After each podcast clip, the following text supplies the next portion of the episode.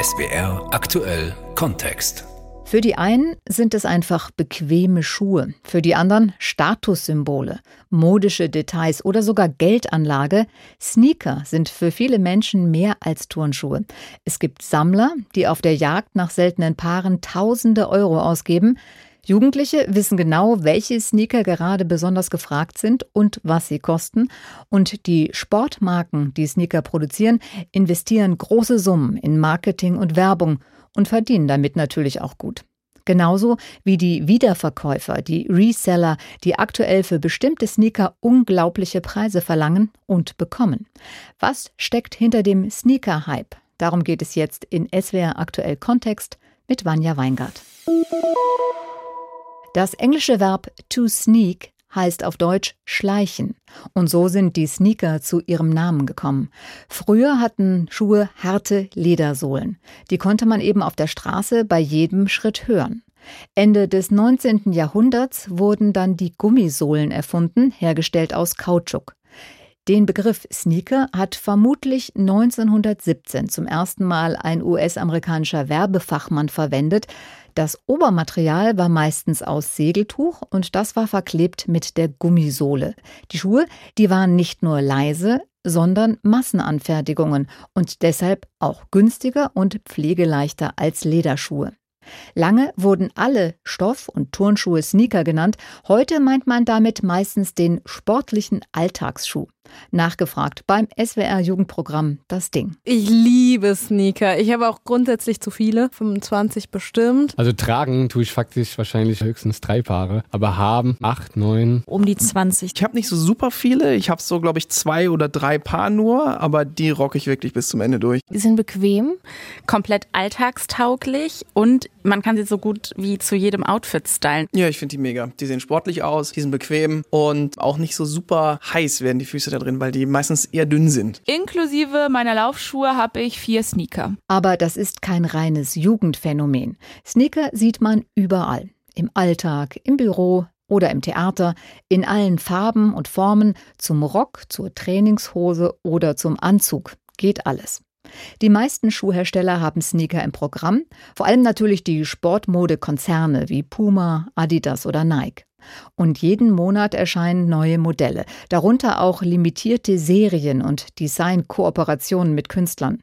Und dann werden Sneaker auch mal ganz schön teuer. Meine absolute Obergrenze liegt bei, ich würde sagen, 150 Euro. Da müssen sie mir aber schon sehr, sehr gut gefallen und sie müssen sehr viele unterschiedliche Eigenschaften erfüllen, wie zum Beispiel zu allem passen. Ich finde es bodenlos, dass es so teuer ist, muss ich ehrlich gestehen aber kann es natürlich für die Modelle dann schon popkulturell irgendwie verstehen, dass man dafür viel Geld ausgibt. Auch wenn ich selber sagen würde, 100 Euro ist schon echt viel für ein paar Sneakers aber man kommt ja gar nicht mehr günstiger weg. Mein teuerstes Paar liegt bei 200 Euro.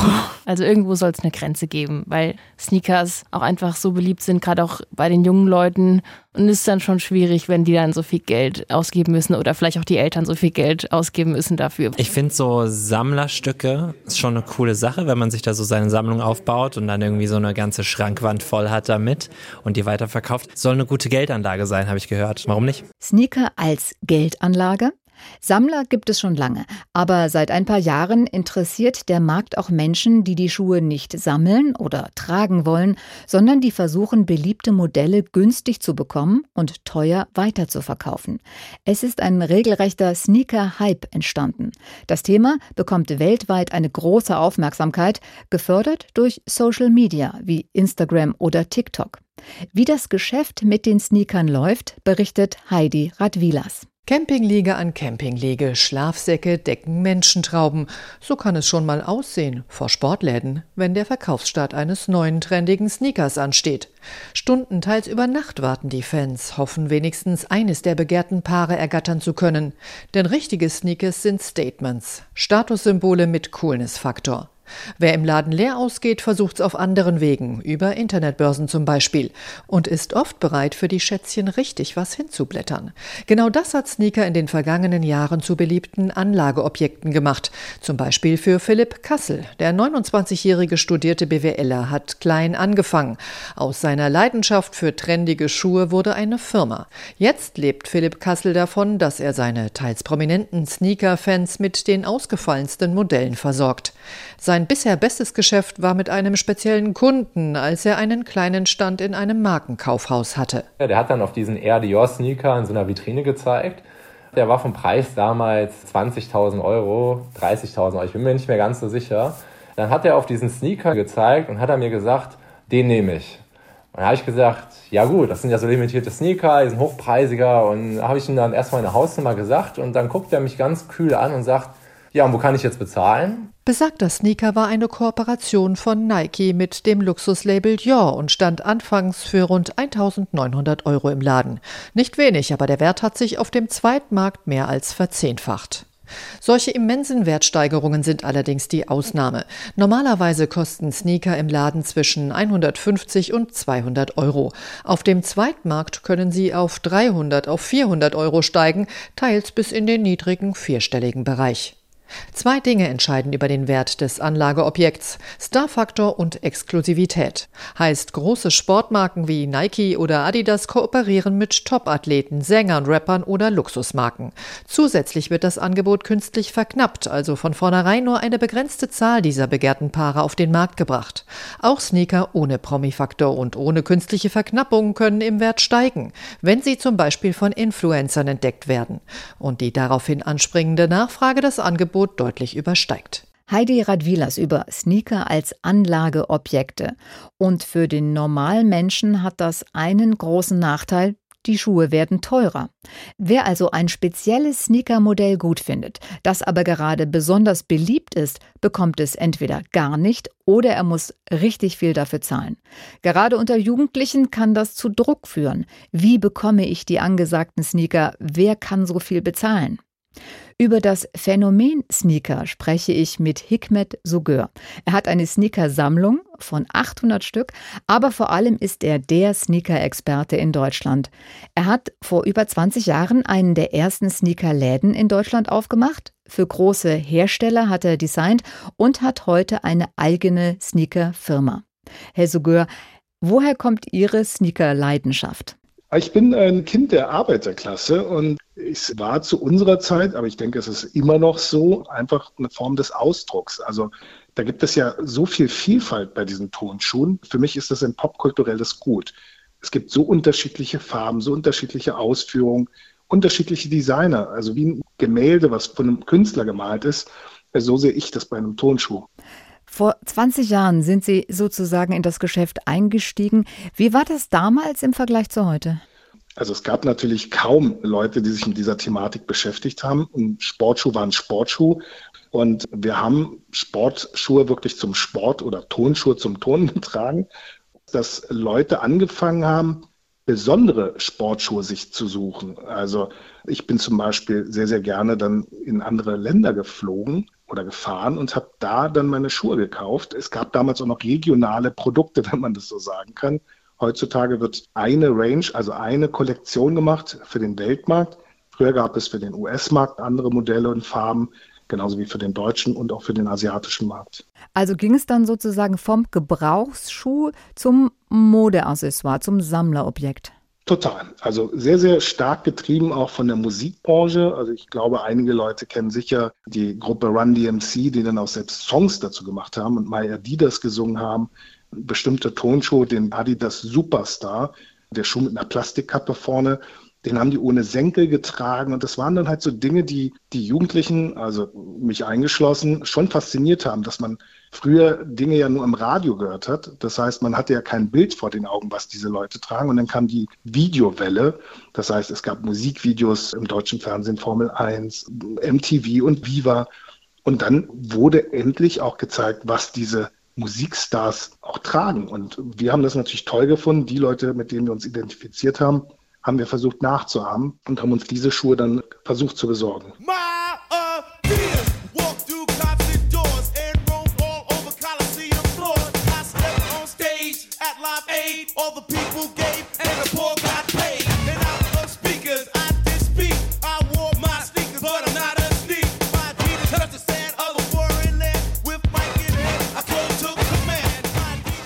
Musik hat also eine große Rolle gespielt, wahrscheinlich auch Fan sein und auch der Sport, also gerade Basketball, Stichwort Michael Jordan war wichtig, richtig?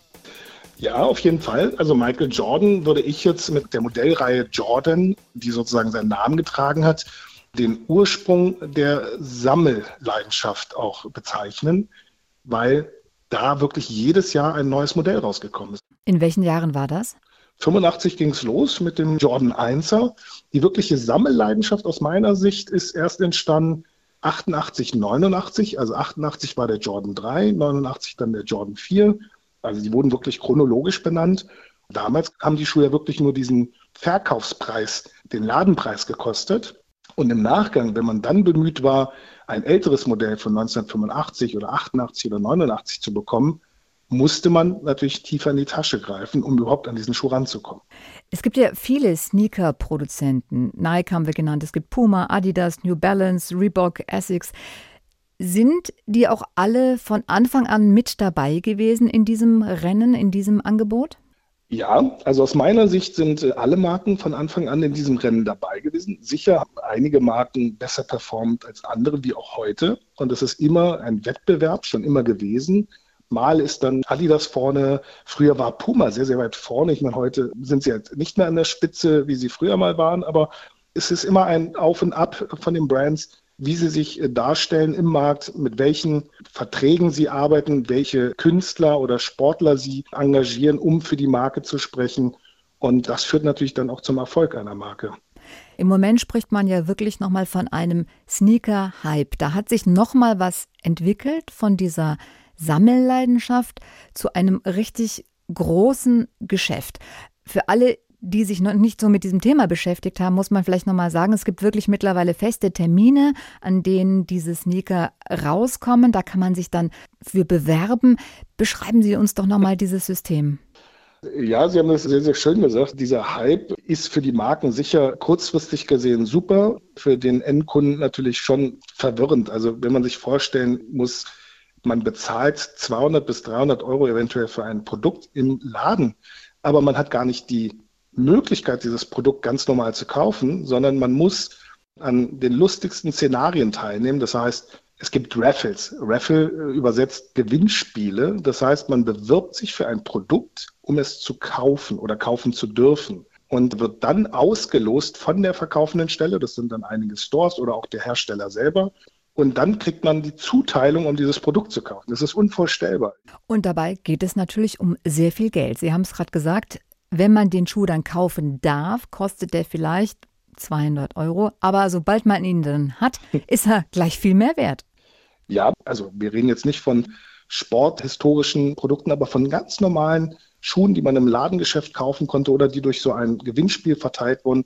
Da gibt es Schuhe, die bringen mittlerweile 60.000 Euro. Für ein Produkt, was einen Materialwert hat, der vielleicht bei, sage ich mal, 30, 40 Euro liegt, wird mittlerweile auf dem freien Markt immense Summen gezahlt. Und das führt natürlich dazu, dass es sogenannte Reseller gibt, also Leute, die professionell versuchen, an diese Schuhe zu kommen, sie zu einem höheren Preis weiter zu verkaufen. Und es führt auch dazu, dass junge Menschen, auch Jugendliche, auch versuchen, da irgendwie mitzuspielen und Geld zu verdienen.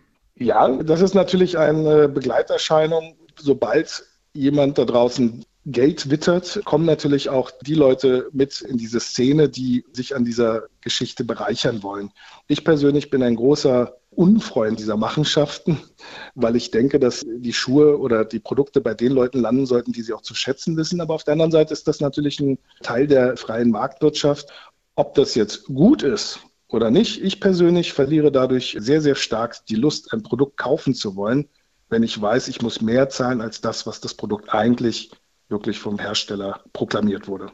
Und es gibt ja auch die Tricks von Resellern, die haben mittlerweile technische Hilfsmittel. Also gerade bei einem Online-Release, also bei einem Verkauf über die Internetplattform von einem Hersteller, ist es so, dass Reseller oft Bots einsetzen, also automatisierte Programme, die dafür sorgen, dass dieses von denen erstellte Programm in kürzester Zeit so schnell wie möglich viele Produkte dann automatisch kauft. Das heißt, eine Person geht dann mit 300 Paar von diesen Schuhen nach Hause und der Normalsterbliche, der eigentlich diese Leidenschaft für dieses Produkt hat, geht leer aus. Gerade Eltern sehen dann natürlich dieses Geschäft rund um die Sneaker kritisch, ganz praktisch, weil ihre Kinder wollen dann eben diese speziellen Schuhe, die aber so abartig teuer sind. Ja. Aber auch diese Ideen, teure Schuhe zu kaufen und damit Geld zu machen, auch das sehen natürlich viele Eltern kritisch. Das ist natürlich eine Sache, die über Social-Media-Kanäle, über Instagram und vor allem über TikTok gefördert wird. Wie sehen Sie diese Entwicklung?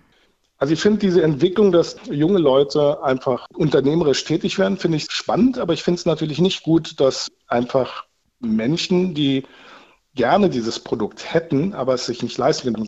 Und das ist halt das, was, was so schade an dieser Sache ist. Also diese Tonschuhleidenschaft ist ja bei mir entstanden, nicht aus dem Grund, etwas zu haben, was sehr teuer ist, sondern meine Leidenschaft und auch der Ursprung eigentlich dieser Sneaker-Leidenschaft ist entstanden durch das Jagen nach seltenen Tonschuhen.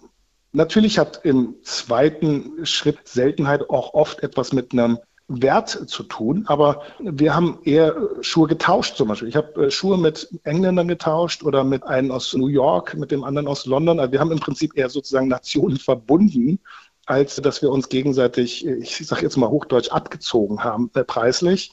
Heute ist es so, der, der die dickste Kohle hat, der bekommt auch das, was er möchte. Und das ist halt nicht mehr fair und auch einfach für einen jungen Menschen einfach ja, eine ganz, ganz doofe Situation. Glauben Sie, dieser Hype bleibt bestehen? Das wurde ich schon seit über 20 Jahren gefragt, was machst du, wenn Turnschuhe nicht mehr interessant sind? Sie sind immer noch interessant und interessanter denn je. Aber es ist ein zyklisches Thema. Also wir hatten 2009 2010 so in dem Dreh hatten wir schon mal so einen Peak gehabt. Da hatte Puma sehr, sehr starke Überhand gehabt. Sie waren an jeder Mann und Frau Füßen. Und diese Fashion-Industrie, also High Fashion wie die Gucci, Pradas und Louis Vuittons dieser Welt, die haben ja auch dieses Thema Sneaker aufgenommen. Aber sie gehen wieder von diesem Thema weg. Das heißt, wir haben diesen Peak aus meiner Sicht zumindest überschritten und gehen jetzt wieder in Richtung, dass sich der Markt wieder normalisiert. Ich hoffe, dass wir immer mehr umdenken, dass wir wirklich bewusster konsumieren, dass wir weniger konsumieren, eventuell sogar Dinge einfach stehen lassen, einfach mal im Laden und uns sagen, hey, es gibt Wichtigeres im Leben, statt unser Geld ja rauszuhauen. Wir dürfen nicht vergessen, dieses ganze Überproduzieren, um einfach nur aus Gier den Markt zu füllen, das führt ja auch dazu, dass wir unheimlich unbewusst mit Ressourcen umgehen. Wir verschwenden so viele Ressourcen, die am Ende des Tages auf irgendwelchen Müllhalten in irgendwelchen anderen Ländern landen. Sagt der Sneaker-Experte Hikmet Sugur. Auch wenn manche Fans hunderte Euro für Sneaker zahlen, sehen doch viele Menschen den überhitzten Markt kritisch. Die gehen, auch wenn sie teurer sind, leider sehr schnell kaputt. Also ich glaube, es lohnt sich nicht, irgendwie super teure Sneaker zu kaufen. Ich sammle die auch nicht, das verstehe ich gar nicht. Und so viel Geld dafür gebe ich auch nicht aus, aber finde ein Schuh ist ein Gebrauchsgegenstand. Und ich also habe auch keinen Platz, die da rumstehen zu haben, ehrlich gesagt. Also Sneaker sind natürlich schon cool. Ich gebe jetzt nicht wenig viel Geld dafür aus, aber auch niemals viel. So ein gesundes Mittelfeld. Aber ich trage die halt auch wirklich, bis sie auseinanderfallen. Ich bin da ganz pragmatisch. Ich kaufe die, die gut aussehen für meinen Geschmack und die halt nicht komplett überteuert sind. Und das war SWR aktuell Kontext mit dem Thema viel mehr als ein Turnschuh. Was steckt hinter dem Sneaker-Hype? Mein Name ist Vanja Weingart.